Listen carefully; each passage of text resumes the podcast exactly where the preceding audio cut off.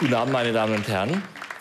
Ich erzähle Ihnen etwas über Osteoporose. Weniger über die Krankheit und den Krankheitsverlauf als über eine neue Methode zur Frühdiagnose von Osteoporose. Die Weltgesundheitsorganisation rechnet die Osteoporose zu den zehn häufigsten Krankheiten, von denen ein Mensch sozusagen befallen werden kann. Die Osteoporose ist eine wirkliche Geisel der Menschheit. Sie schränkt die Lebensqualität und die Mobilität von uns Menschen im Alter wesentlich ein. Die Osteoporose ist aber nicht nur eine Qualität des Lebens einschränkende Krankheit, sie ist auch eine tödliche Krankheit. Denn nach Lungenkrebs, der tödlichsten Krankheit in Deutschland, sorgt Osteoporose für die zweithäufigsten Todesfälle oder Verlust an Lebensjahren nach dem Lungenkrebs. In Deutschland, es ist schon angeklungen, leiden Millionen von Menschen an Osteoporose. Und in Deutschland sind es exakt 6,3 Millionen. Und ich muss es leider sagen, die meisten Osteoporosefälle treten bei Frauen auf nach der Menopause. Relativ gesehen sind es 85 Prozent aller Osteoporosefälle betreffen Frauen. Und jedes Jahr kommen 885.000 neue Erkrankungen hinzu. Jeder osteoporotisch bedingte Knochenbruch kostet 25.000 Euro bei ca. 100.000 Knochenbrüchen pro Jahr sind das ein Schaden für das deutsche Gesundheitswesen in der Größenordnung von zweieinhalb Milliarden Euro. Und das ist eine volkswirtschaftliche Größenordnung. Wenn jemand über Osteoporose spricht, denken Sie, hier steht ein Mediziner, ein Arzt, ein Dr. Med. Dem ist nicht so. Eigentlich bin ich von der Ausbildung her Physiker und arbeite heute am GEOMAR, dem Helmholtz-Zentrum für Ozeanforschung in Kiel. Und dort beschäftige ich mich in der Tat mit Korallen, mit Korallenriffen, und zwar mit deren Wechselwirkung mit dem Klima und dem Klimawandel. Denn die Korallen leiden sehr unter dem Klimawandel. Das Meerwasser wird zu warm und die Korallen können sich aufgrund der Geschwindigkeit nicht an diesen Klimawandel anpassen. Nun, wie kommt man aber dann von der Meeresforschung und den Korallen zur Osteoporose? Das kann man relativ leicht erklären. Denn im Rahmen der Korallenforschung und dem Versuch, das Korallenwachstum zu verstehen, sind wir darauf gestoßen, dass Korallen und Knochen sehr viel gemeinsam haben. Zum Beispiel bestehen die Korallen aus Calciumcarbonat, die äh, Knochen aber aus Calciumhydrogenphosphat. Die Mineralogie ist ganz unterschiedlich, aber was sie gemeinsam haben, ist das Element Calcium. Und Calcium spielt im Meer für die marinen Lebewesen und für die kalzifizierenden Lebewesen eine enorm wichtige Rolle. Und so ist das auch bei Menschen. Letztendlich stammen wir auch aus dem Meer, sodass man das evolutionsbiologisch gut verstehen kann. Das Calcium spielt also eine besondere Rolle und wir tun alles, um an Calcium heranzukommen.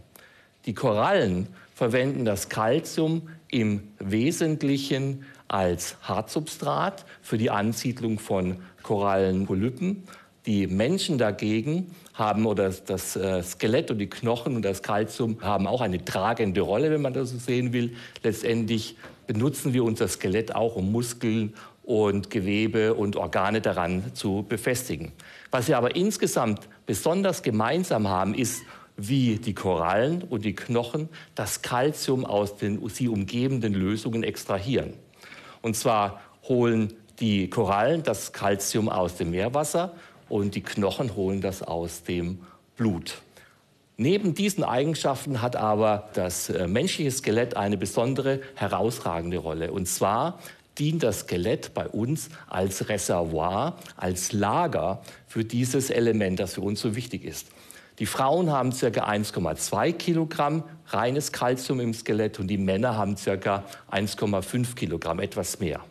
Und das dient immer dann, wenn der Körper Kalzium benötigt für, für physiologische, chemische Prozesse im Körper, holt der Mensch sich das Kalzium aus den Knochen. Nicht aus der Nahrung, sondern aus den Knochen.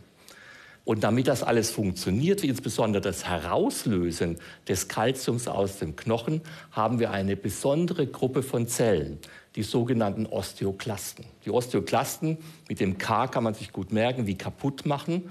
Diese Osteoklasten holen das Kalzium aus dem Knochen und bringen es zurück in die Blutbahn. Sie injizieren das sozusagen zurück in die Blutbahn. An einer anderen Stelle haben wir dann eine andere Gruppe von Zellen, die sogenannten Osteoblasten, kann man sich auch dadurch merken, das B wie bauen. Diese holen dann wiederum das Kalzium aus dem Blut und bauen neues Knochenmaterial auf. Das heißt, an der einen Stelle wird das kaputt gemacht, an der anderen wird wieder was zusammengebaut. Am Ende des Tages ist es aber so, dass wir kein Kalzium netto verlieren, sondern wir perfekt im Gleichgewicht sind, solange wir äh, gesund bleiben. Insgesamt tauschen wir zwischen Blut und, ähm, und den Knochen jeden Tag ca. 1,5 Gramm an Kalzium aus. Das ist ungefähr ein Tausendstel der gesamten äh, Kalziummenge, die wir in unserem Körper haben. Deswegen ist unser Skelett auch etwas Dynamisches. Es ist nicht äh, konstant für unsere Lebenszeit, sondern alle drei bis fünf Jahre ändert sich die Zusammensetzung des Skelettes und kein Calciumatom bleibt sozusagen für ewig in unserem Skelett. Damit das funktioniert, hat der Mensch ein ganz komplexes hormonelles System aufgebaut, das dieses Lösen, wieder Aufbauen reguliert. Die Mediziner nennen das auch die sogenannte Calcium-Homöostasie.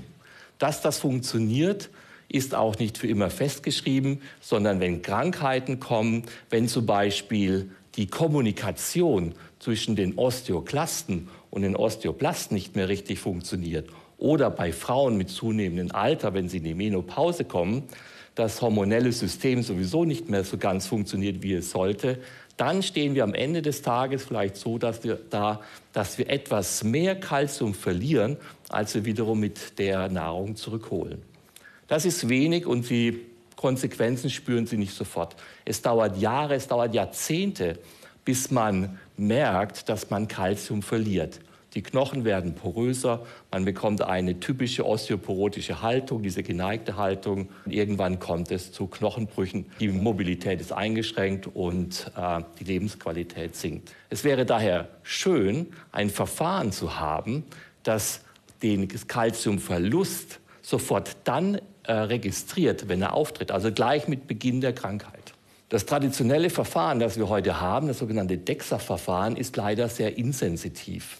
Sie müssen schon sehr viel Knochenkalzium verloren haben. Die Knochen müssen schon relativ porös sein, bevor DEXA, das Röntgenverfahren, die Krankheit überhaupt diagnostiziert. Dann ist es ein Röntgenverfahren, das heißt, die Anwendung dieses Verfahrens ist für den Menschen nicht ungefährlich, sondern der Mensch, der Patient, wird mit elektromagnetischer Strahlung beeinflusst. Das heißt, in Deutschland wird das DEXA-Verfahren vielleicht einmal im Jahr angewandt und auch nur dann, wenn eine wirkliche Indikation vorliegt. Und besonders in Deutschland wendet man das Verfahren eigentlich nur zum Abgleich an. Das heißt also, nur dann, wenn ein Knochenbruch bereits erfolgt ist, wird geröntgt, um festzustellen, ob der Knochenbruch osteoporotisch bedingt ist, also aufgrund der porosen Knochen, oder aber ob so ein normaler Unfall vorliegt. Sie sehen also die Notwendigkeit eines äh, neuen Verfahrens. Und jetzt kommen die Korallen wieder ins Spiel. Denn bei unserer Forschung haben wir gefunden, dass das Kalzium, das sich bei uns im Körper befindet, nicht einfach Kalzium ist, sondern aus Unterarten besteht. Wir nennen das Kalziumisotope. Und es gibt Isotope, die sind etwas leichter, die haben ein leichteres atomares Gewicht. Und andere, die sind etwas schwerer, haben ein höheres atomares Gewicht. Das ist wie bei Rotwein.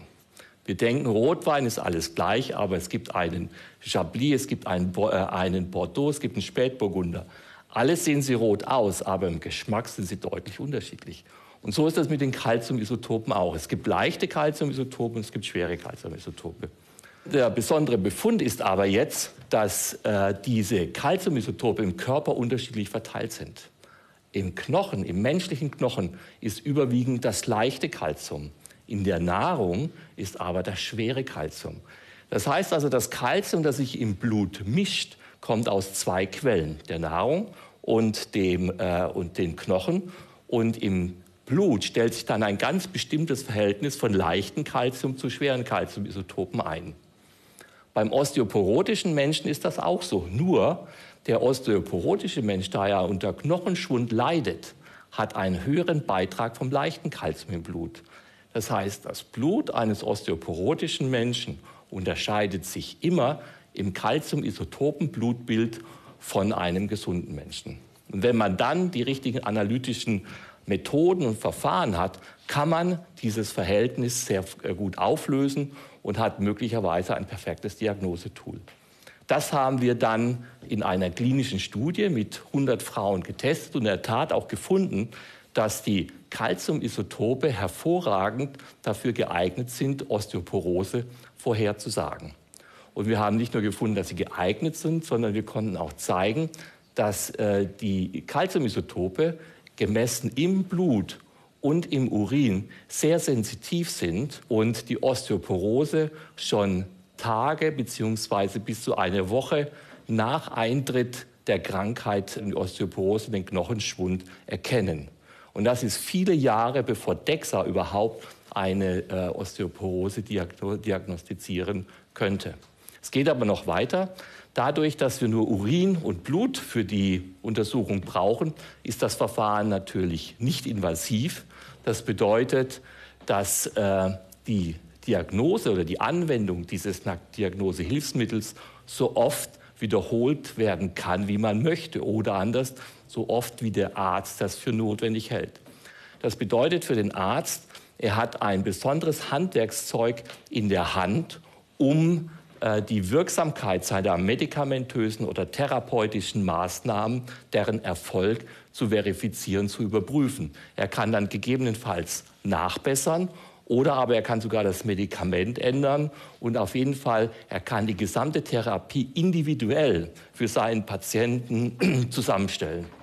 Das heißt, die Heilungschancen werden sich verbessern. Eine Heilung wird sogar wahrscheinlich möglich sein, weil man frühzeitig damit beginnt so dass in der Zukunft die, äh, die Drohung, dass die Lebensqualität und die Mobilität im Alter verloren geht, vielleicht gar nicht mehr gar nicht mal mehr so schlimm sein wird, sondern wir einer besseren Zukunft ohne Osteoporose entgegensehen können. Und das ist doch eigentlich das, was wir uns für unser eigenes Alter wünschen. Vielen Dank für Ihre Aufmerksamkeit.